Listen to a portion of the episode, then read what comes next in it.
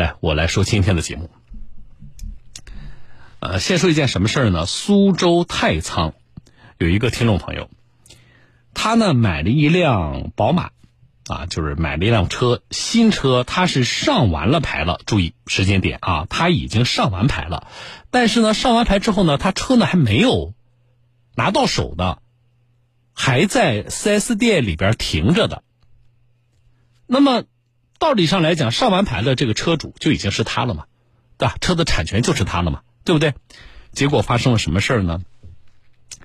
啊，晚上说他突然接到了昆山警方的电话，说他的车在昆山发生了交通事故，并且逃逸。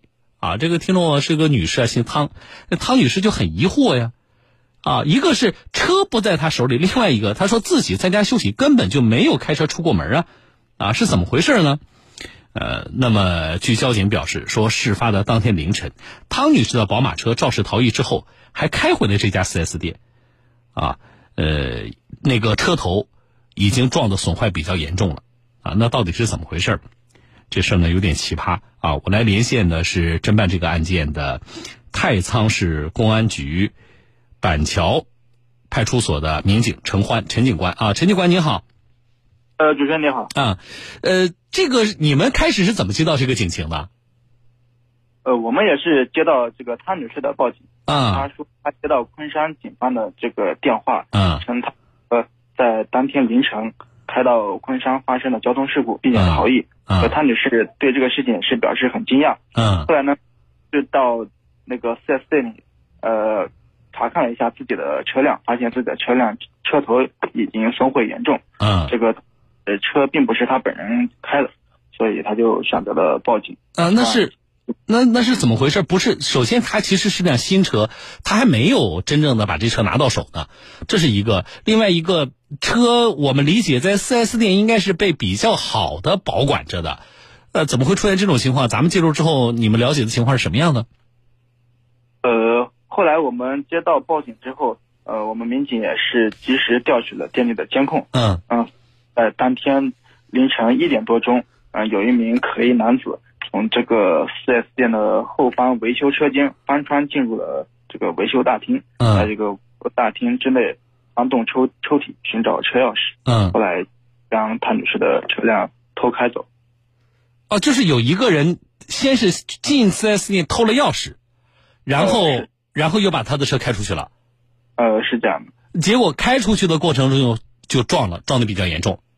对，该男子呢也是将汤女士的车开到了昆山兜风。嗯，在这行驶的过程中，与一辆出出租车发生了这个碰撞。嗯，那这个男子也没有选择处理这个交通事故，而是选择了单车又开回了泰山。呃，那个开到了店内将车放好。那这个我觉得有两点疑惑，一个是这个男的是什么人呢？另外一个就是。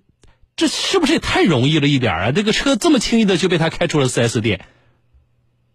呃，事情是这样的，这个男子呢，他也是也不是那个店内的工作人员，嗯，他也是个路人，嗯，但是呢，这个男子之前呢，在这个 4S 店有有有过工作经历，他所以 4S 店的一些管理上的疏漏是比较了解的，包括这个店内钥匙的存放，嗯，这个在。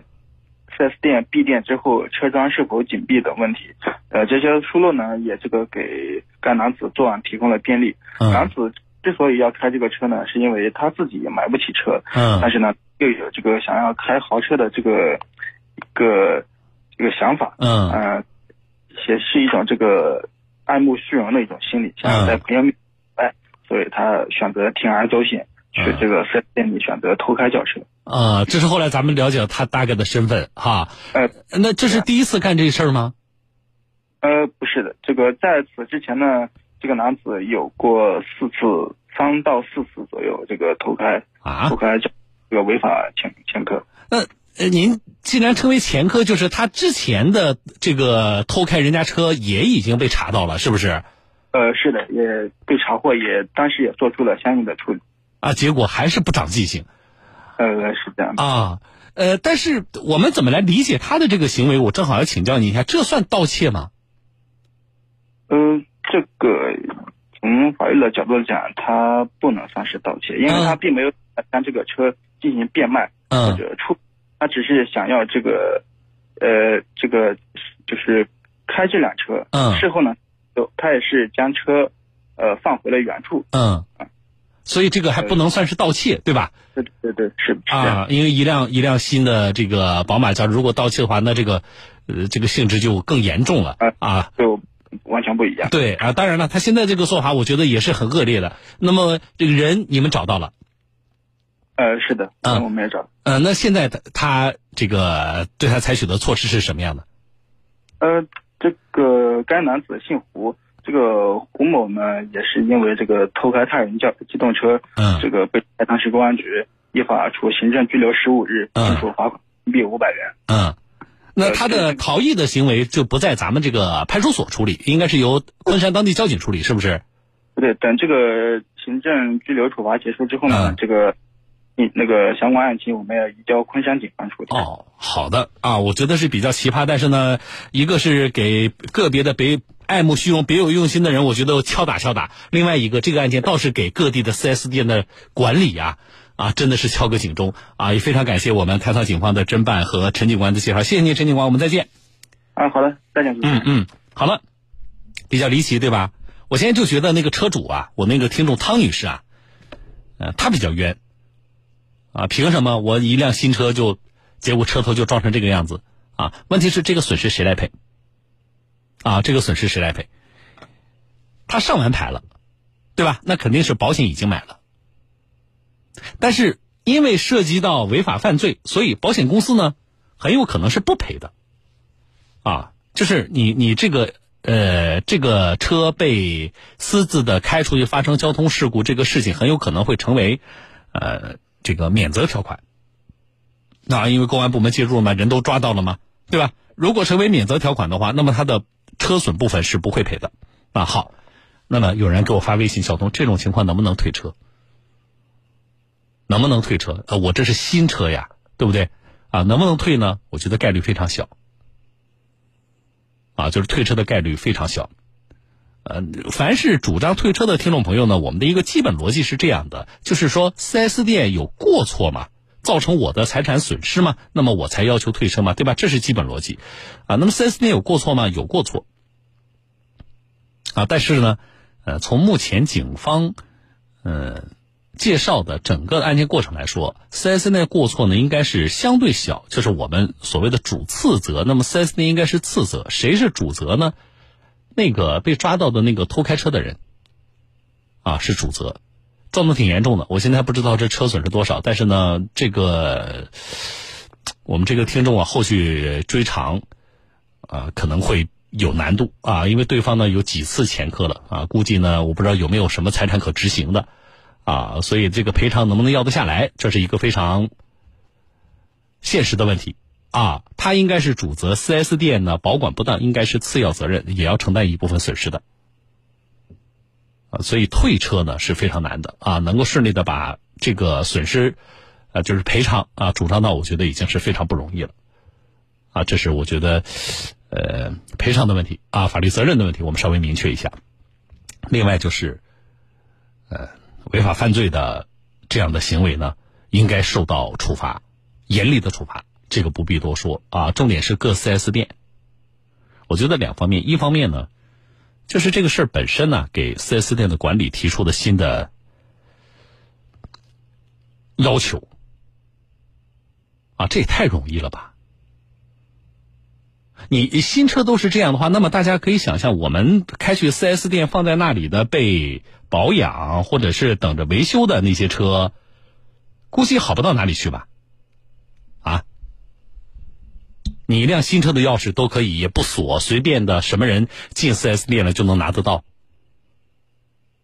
那这个 4S 店的管理是不是太松散了呢？而且从现在来看，还不是说这一家 4S 店。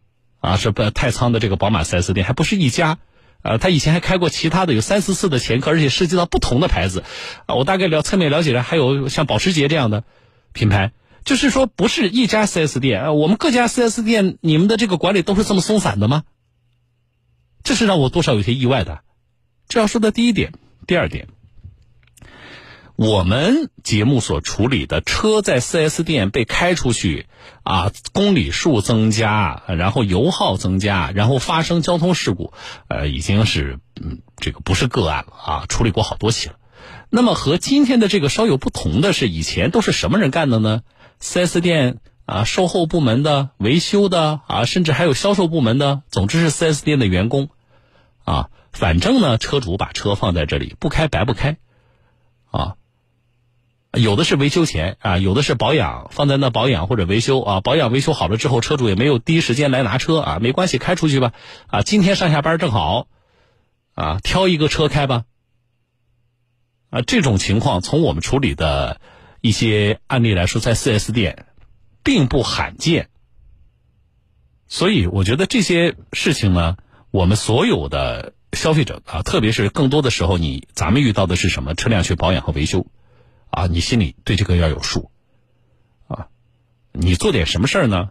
你去了之后，你要告诉 4S 店，我已经拍了我的那个，呃，那个仪表，仪表盘啊。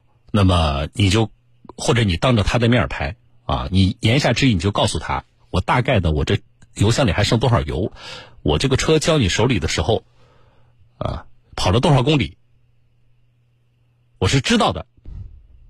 啊，同时你确实你自己也要做到心里有数啊，这样的话你去拿车的时候，你才能够，呃，判断出你的车有没有被人家在中途私自开出去，啊，这也是啊，算是给大家做一个小的提醒吧。好了，这事我们关注到这，啊，这里是小东有话说，我是主持人小东。